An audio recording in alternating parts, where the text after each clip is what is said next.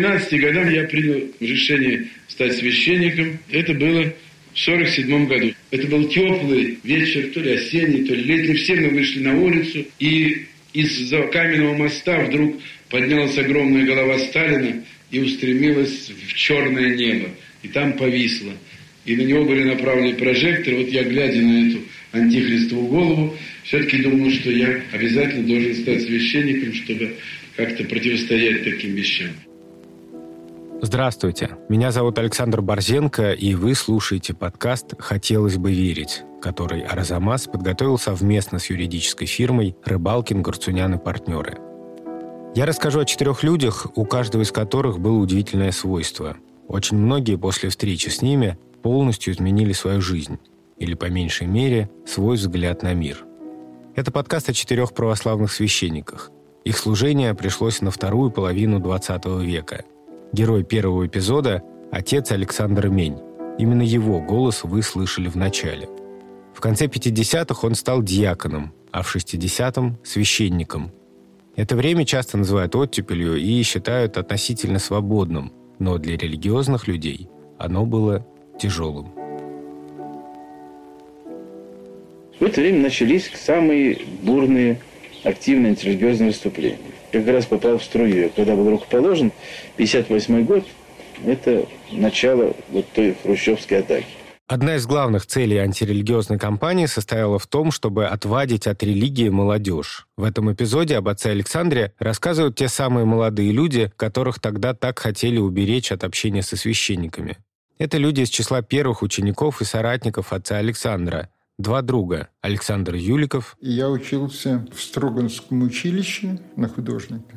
И Михаил Аксенов-Мейерсон, в начале 60-х студент из ТФАКа. Я жил, откровенно говоря, вот как бы жизнью подпольной советской богемой. Здесь я должен предупредить. В этом выпуске речь иногда заходит о наркотиках и алкоголе. Их употребление вредно для здоровья. Теперь вернемся к истории.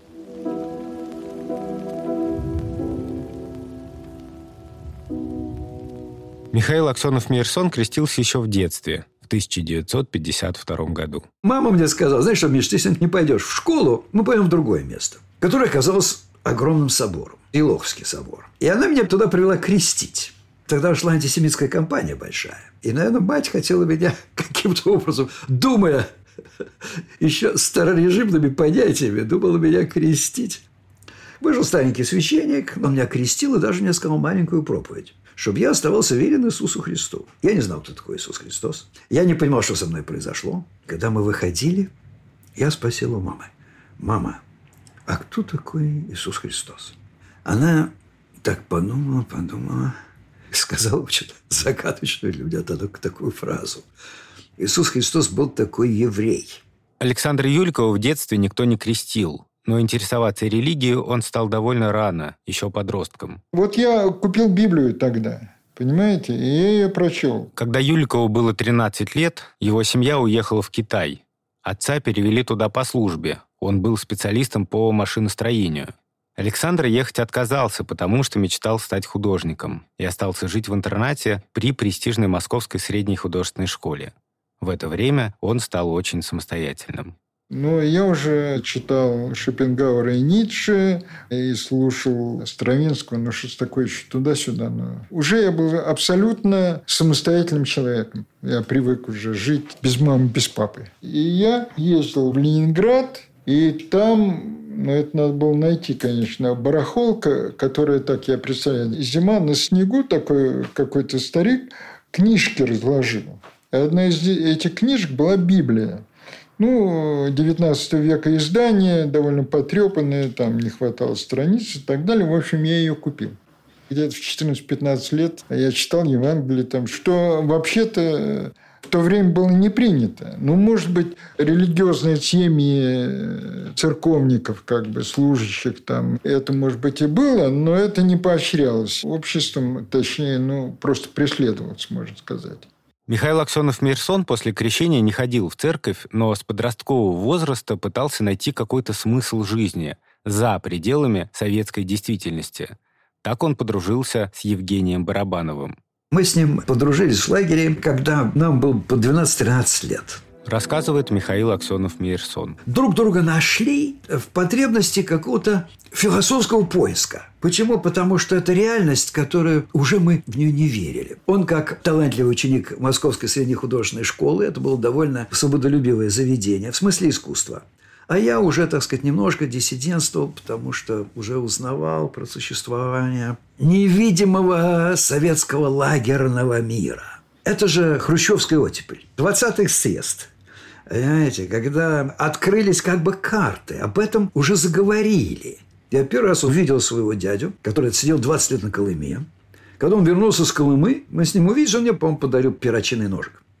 Наш поиск был поиском смысла. Мы жили в закрытом мире, закрытым железным занавесем.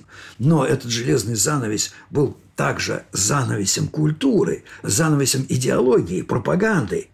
Послушайте меня, книжку невозможно было достать. Не было западных газет. Глушились западные радиостанции, которые вещались на Советский Союз. А мой друг, впоследствии, так сказать, диссидентский лидер Виктор Красин такой. Чем занимался? С чего началось его диссидентство? Он сидел в подвале, записывал на магнитофон передачи радиостанции «Свобода», на которой он мог пробиться через глушение. Понимаете? И здесь хрущевская оттепель. Вдруг появилась возможность говорить. Стали выходить люди из лагерей возвращаться. Детский друг Михаила Аксенова-Мерсона, Евгений Барабанов, дружил и с Александром Юликовым. Именно Барабанов познакомил своих друзей с человеком, который сильно изменил их жизнь. Летом на каникулах рассказывает Александр Юликов.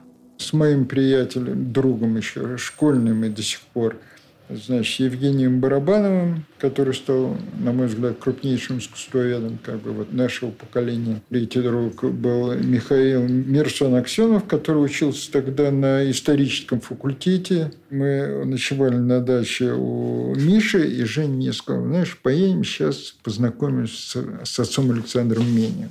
Михаил Аксенов-Мирсон в тот раз с ними не поехал. Юликов с Барабановым отправились к священнику вдвоем. Отец Александр Мень служил тогда в подмосковном храме возле станции Алабина. Ему было 28 лет. Приехали в Алабино и познакомились прямо там во дворе этой церкви с молодым человеком. Такие были тогда рубахи модные, расписухи. То есть белая рубаха как будто как полок их разрисовал, так закапанные цветными кляксами такими. И э, мы познакомились, и отец Александр стал нам двоим читать лекции такие. Мы приезжали, там, я уж не помню, один или два раза в неделю в Алабино к нему, вот в этот домик, который во дворе церкви стоял, где жила его семья, там был его еще такой кабинет как бы. И он стал нам рассказывать о религии, философии и так далее, как лекции такие для двух молодых людей, которым было по 19 лет. Чуть позже с отцом Александром познакомился и Михаил Аксенов-Мейерсон, и тоже через Евгения Барабанова. Женя мне как-то сказал, поедем. И мы попали первый раз на эту пасхальную службу, которая мне ничего не сказала. Абсолютно. Потом, правда, нас пригласили на разговение. И там я впервые увидел отца Александра. Ну, много там за столом сидела молодежь, там несколько друзей, молодых отца Александра, Володя из Александра Юлика, все мои старые друзья. Но для меня это ничего не значило. Вот так просто прийти на службу в церковь, ну, во всяком случае, в праздник, когда это заметно и когда много народу, это не то, что не поощрялось, это были препятствия определенные.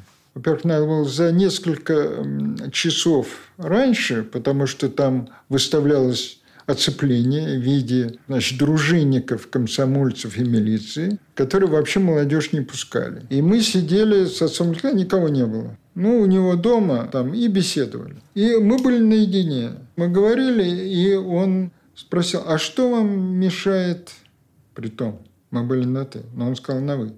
Это я помню. А что мешает креститься? Я говорю, ничего. Он говорит, тогда это грех, пойдем. И мы пошли. И он меня крестил, но поскольку это было вот так спонтанно, он не приготовил нательный крестик. И когда дошло дело, что надо, мы вдвоем были, значит, одеть крестик, он он, значит, снял свой и одел мне этот крестик. К сожалению, он потерялся, я потом перестал носить. Прощайте, рабу во имя Отца, аминь, и Сына, аминь, и Святаго Духа, аминь.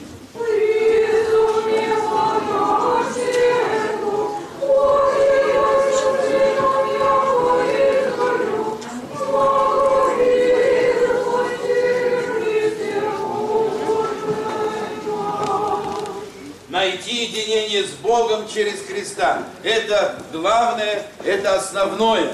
Пасха 1989 года. Отец Александр говорит с людьми, которые готовятся принять крещение. И жизнь христианина – это жизнь чудес, потому что человек только тогда живет достойно, когда он превосходит свои возможности, когда он поднимается над ними. Человек, который так не делает, в конце концов идет вниз, слабеет и опускается. Благословен Бог нам всегда. Я жил, откровенно говоря, вот как бы жизнью вот подпольной советской богемой. Довольно много пил и курил этот самый кашиш с друзьями. Вспоминает Михаил Аксенов-Мейерсон. Философия меня тогда интересовала меньше, но я был в ницшеанском таком настрое. И однажды, я помню, ехал на такое богемное собрание. Наши друзья привезли какое-то здоровое количество вот этого самого тури, по-моему, из Средней Азии специально ехали, говорит, приглашали к себе. И еду к метро, и вдруг слышу, кто-то говорит, что сегодня Пасха. Пасха. И вдруг меня что-то повернуло. Я говорю, ну что, хорошо, я уже был там много раз. Сегодня Пасха.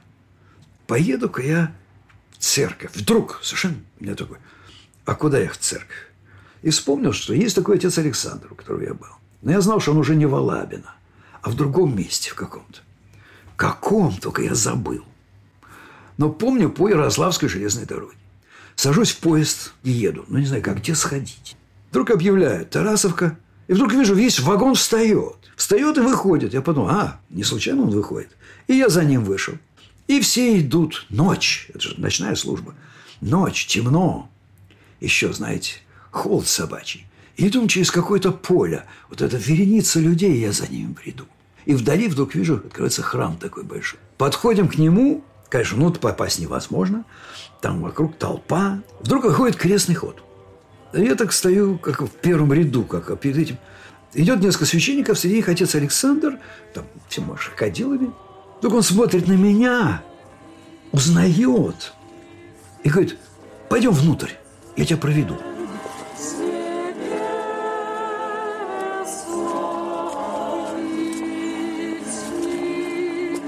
На обратном пути он меня берет за руку, вводит и говорит, вот иди здесь вот на лестнице, там, говорит, наши. И я действительно поднимаюсь и смотрю, там друзья, вот эти самые, Женя Барабан, все еще, еще несколько человек. Ну вот я отстоял, я смотрел на эту службу, которая очень красивая, там они меняли облачение, пасхальная служба. Но мне это мало что сказало. Но поскольку я приехал туда, и, в общем, отбыл СМИ. Меня как бы сказали, ребята, ну, знаешь что, мы тут время от времени встречаемся и читаем Новый Завет. Давай мы у тебя будем это делать, потому что у тебя есть своя комнатка. Я согласился. Такие евангельские группы могли в то время существовать только подпольно. И даже сам текст Евангелия достать было непросто. Во-первых, молодые люди не могли быть в церкви, это всячески преследовалось, и преследовалось серьезно. Вспоминает Александр Юликов. Если это был студент, и это становилось известно, его могли просто отчислить из института. Естественно, никакой литературы. То есть, на самом деле, были издания Библии, там, ну, попробуй их достань. А распространения это не имело. Михаил Аксенов-Мирсон согласился принимать друзей, чтобы те читали в его комнате Евангелие, и в итоге именно через книгу он пришел к вере. Ну вот, в один день, в который мы договорились, что они придут, я накурился этой дури накурился. И меня перед их приходом охватил жуткий ужас. Я думал, зачем я согласился, мне же это неинтересно. И такой ужас меня охватил, что я решил сбежать. Думаю, ну придут, а меня нет. Ну, мало забыл. И вот я одеваю рубаху, подхожу к двери, открываю ее, и вдруг смотрю, вся эта группа ребят стоит перед ними. И говорит, Миша, откуда ты знал, что мы... Мы еще даже не успели позвонить, а ты уже нам открываешь дверь. Я говорю, ну вот я почувствовал, что вы придете, почувствовал, что вы придете. Не нужно, что мне было сказать, что я от вас бегу. Понимаешь? Друзья все-таки. И они приходят в мою маленькую комнатку, там, там большой диван, моя стучка. Все сидят на диване, достают этот Новый Завет, читают этот Новый Завет. Я был как в аду. То есть, понимаешь, на каких-то просто углях. Это мне было все непонятно, не нужно. Примитивное. Все, я их так возненавидел в этот момент.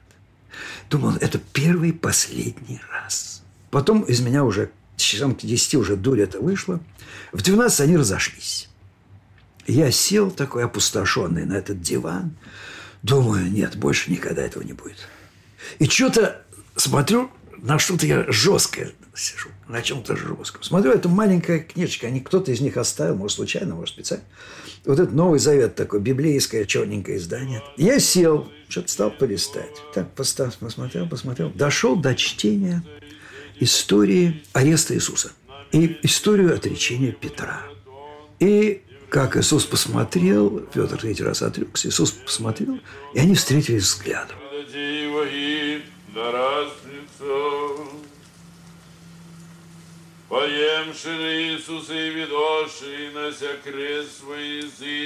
И в этот момент я почувствовал вот эту оставленность Иисуса, которого все бросили, а даже вот друг его Петр отрекся.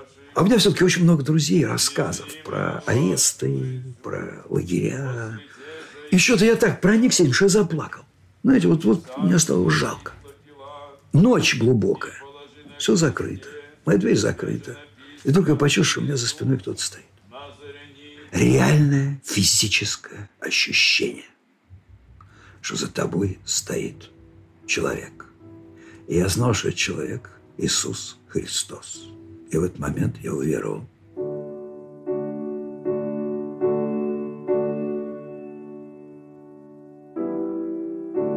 И уже тогда, через несколько дней, может быть, я не знаю когда, я поехал к отцу Александру в Таравскую церковь. Говорю, отец Александр, вот хочу, я вообще-то крещеный, хочу поисповедаться. Вот тогда я поисповедался, причастился. И уже просто стал его как бы прихожанином.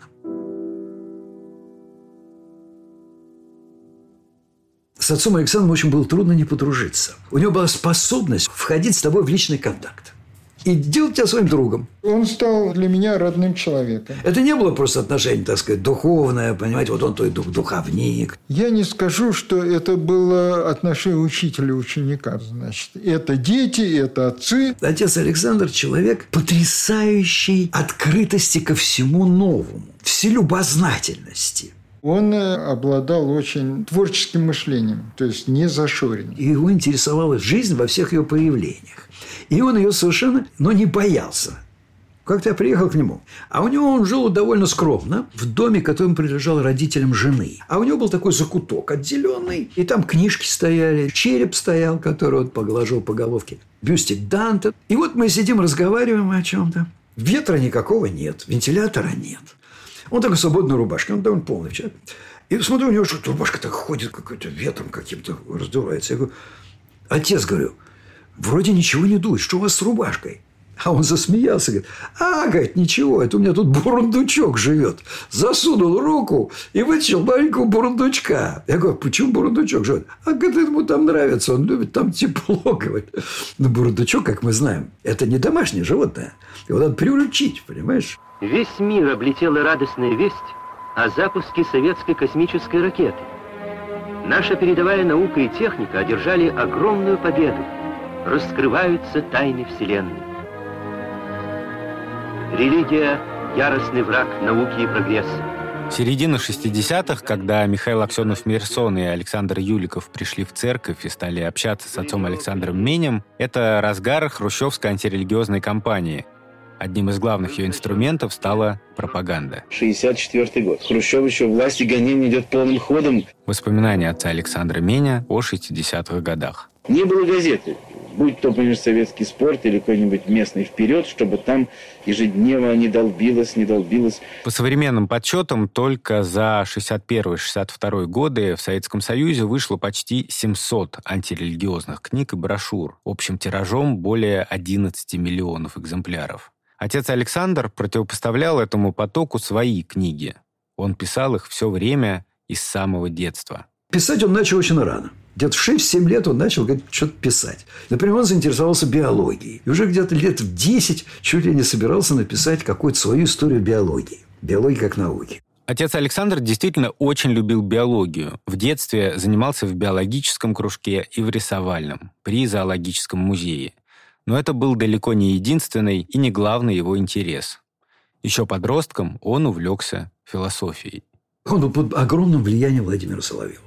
Владимир Соловьев дал философское, поэтическое основание его христианского мировоззрения, которое должно включить в себя все. Но Владимир Соловьев это сделал в философском смысле, то есть начал это делать.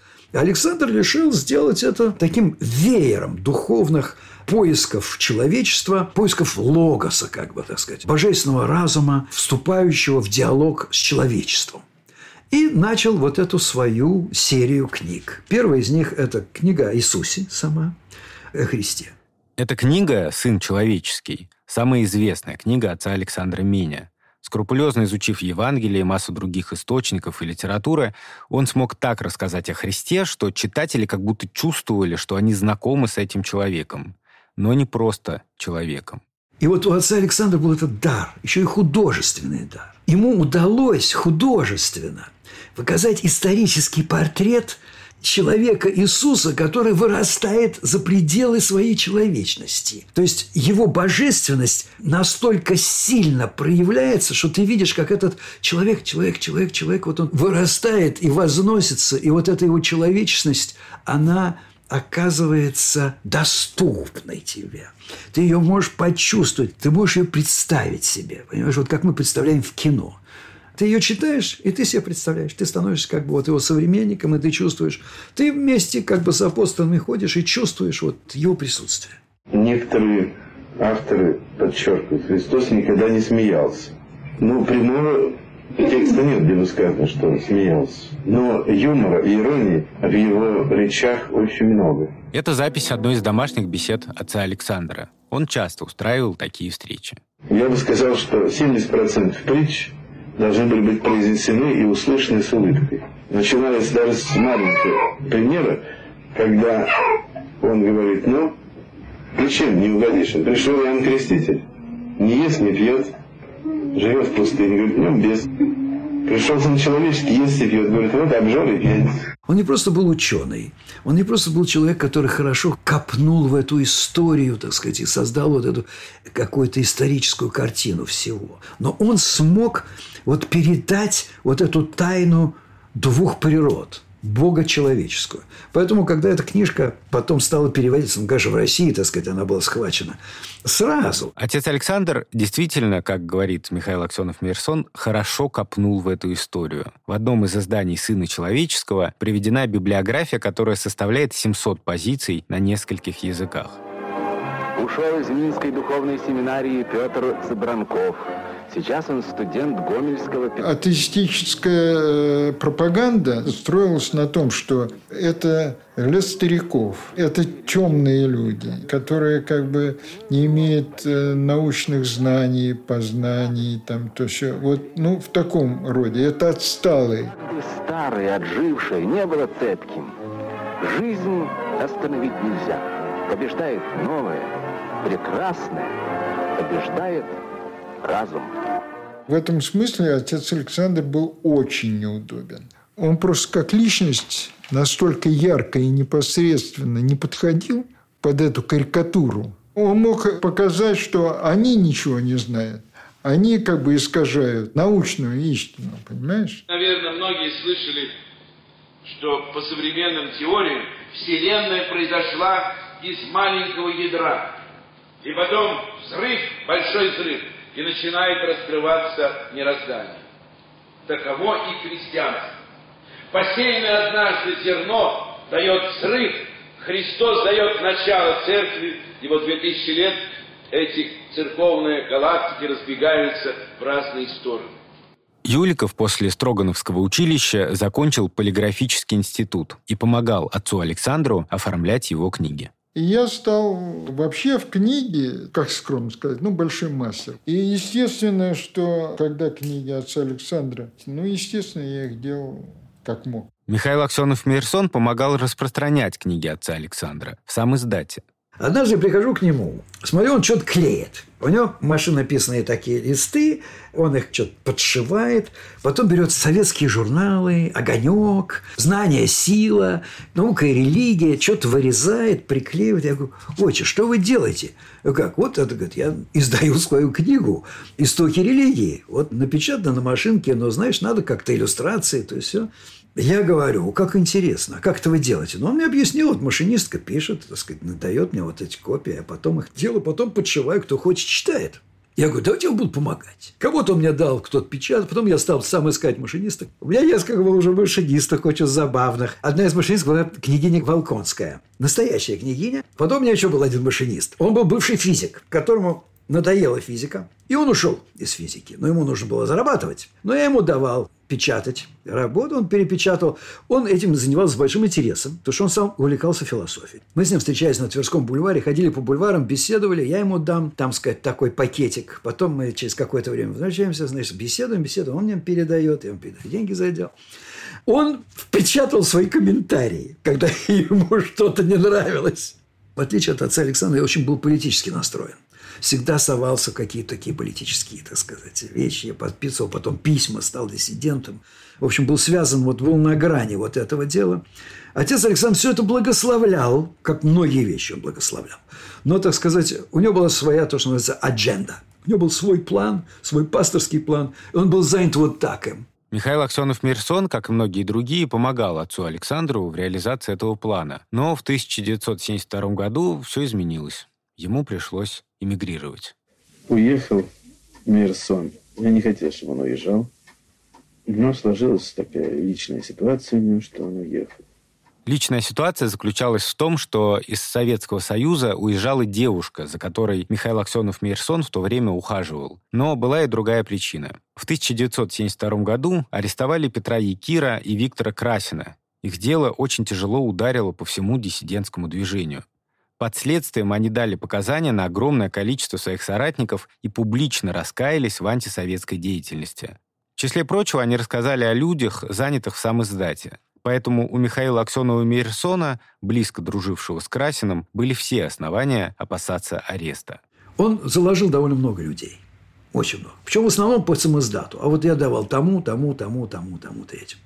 Его арестовали, буквально, так сказать. И мой дядя, между прочим, который отсел 20 лет, он приезжал, говорит, ты знаешь, Миша, тебе пора уезжать, потому что Петя и вот Витя дают показания на всех, и, в общем, смотри, ты будешь с ним связан. Короче, я уехал.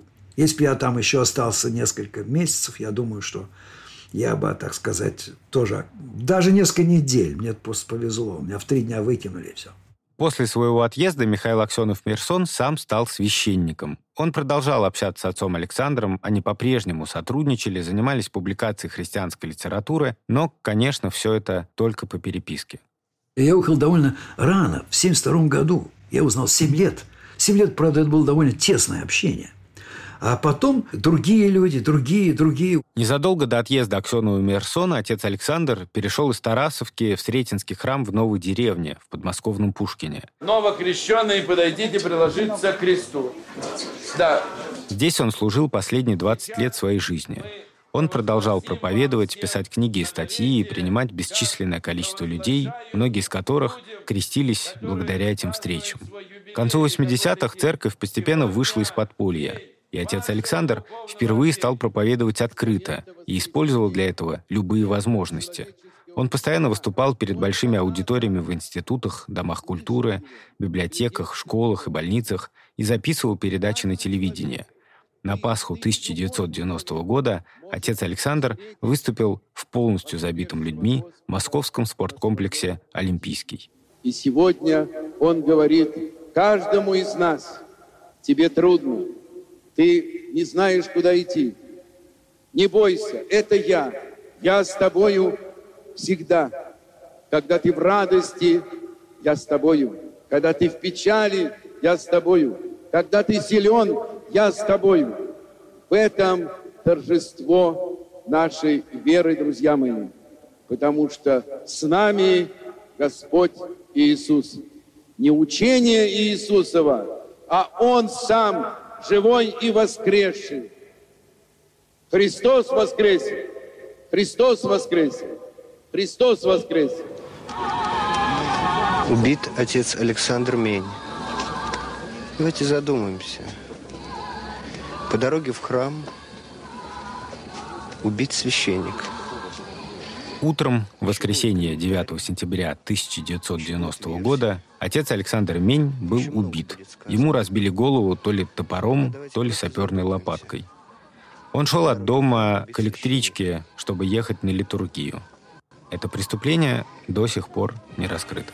Завтра в 10 часов утра митрополит Крутицкий и Коломенский Ювеналий совершит заупокойную литургию и чин священнического отпевания в Сретенской церкви. Проезд до станции Пушкина Ярославской железной дороги дали автобусом 24. Была всеночная в Нью-Йорке. На всеночной у меня обыкновенно никого народа не было. Ну, я служу 2-3 человека в церкви. Я стою уже почти готов начинать всеночную. Вскакивает в алтарь. Юра Штейн еще тогда живой. Врывается в алтарь, говорит, Миша, говорит, пришло известие, убит отец Александр. Я говорю, что, как, да ты что, да не может быть, как, кто его может убить сейчас вообще, перестройка. Он прожил такие годы. Пойди, позвони. Возвращается через три минуты. Говорит, я звоню Наташе Солженицыной. Действительно, убили топором по дороге в церковь, в симхозе. Отец Александр не существует. А я стоял у престола.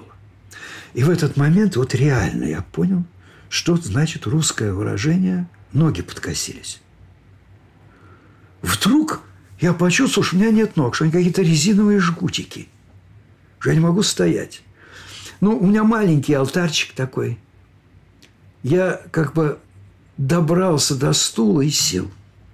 И понял, что я не могу встать. Буквально. В таком со мной никогда не было. Ни до, ни после. Вот что-то вот... Ну, посидел 20-30 минут. Потом еле-еле добрался – и при закрытых церковных дверях, опираясь на престол, потому что ноги практически не стояли, как-то отслужил эту всеночную. Было очень тяжело. Потом постепенно пришло какое-то облегчение. Начали приходить вести оттуда. Буквально от отца Александра.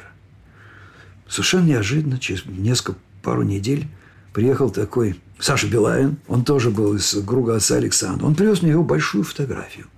У меня много фотографий отца Александра, но таких, такой фотографии у меня не было. Отец Александр необычный человек, какой-то строго так очень смотрит.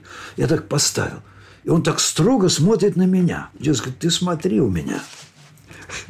Дескать, так вот имеет страх Божий, в общем. В общем, на меня так смотрит. В алтаре он так смотрит на меня постоянно. Сейчас отец Михаил живет в Америке. Он настоятель храма Христа Спасителя в Нью-Йорке. Недавно церковь праздновала память пророка Ильи и читали три отрывка из Ветхого Завета. Последний отрывок, когда он был взят в огненной колеснице. И как мы помним, если помним, он шел с Елисеем, своим учеником. Елисей видит огненные лошади, огненную колесницу. Илья вскакивает, уносится, его плащ падает с колесницы, попадает ему в руки. Елисей идет назад, подходит к Иордану, берет этот плащ Ильи, ударяет по водам, говорит, где ты, Бог Ильи? Расступаются воды, он переходит. Но поразительная здесь вещь, что он сказал «Бог Ильи». Для него свидетелем этого Бога остался единственный человек – Илья. Так вот, я хочу сказать, что для меня, э, для меня, и как и для многих, как для поколения, целого поколения русской э, советской интеллигенции, именно Бог стал Богом отца Александра Меня. Он был таким Ильей для нас, который открыл путь до этого закрытый и совершенно, так сказать, как бы отсутствующий. Александр Юликов – художник-абстракционист. Его называют классиком отечественного минимализма. Работы Юликова хранятся во многих крупнейших музеях мира. Он продолжил оформлять книги отца Александра Меня и после его гибели. Я все думаю, что можно сказать про отца Александра Меня, понимаешь? Помимо того, что он явно выдающийся проповедник, священник и, так сказать, человек, он был близким другом, просто. И он умел этим быть. Я просто за других не могу сказать, но, наверное, это было, так сказать, не только со мной, но я могу говорить только о себе.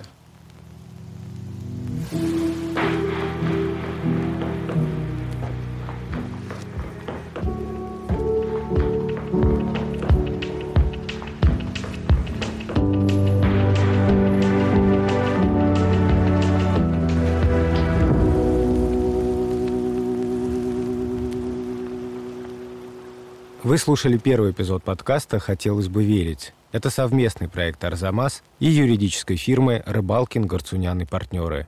Следующий эпизод об отце Александре Шмемане.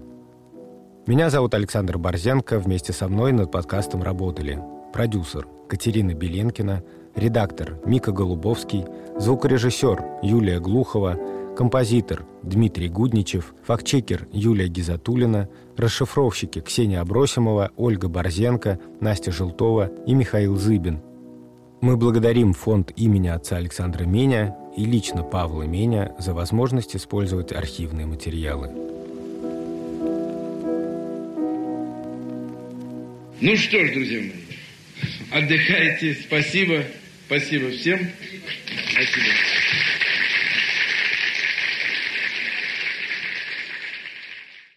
Следующий эпизод подкаста «Хотелось бы верить» появится здесь через две недели. Но уже сейчас все эпизоды можно бесплатно послушать в приложении «Радио Арзамас». Скачивайте его в App Store и Google Play.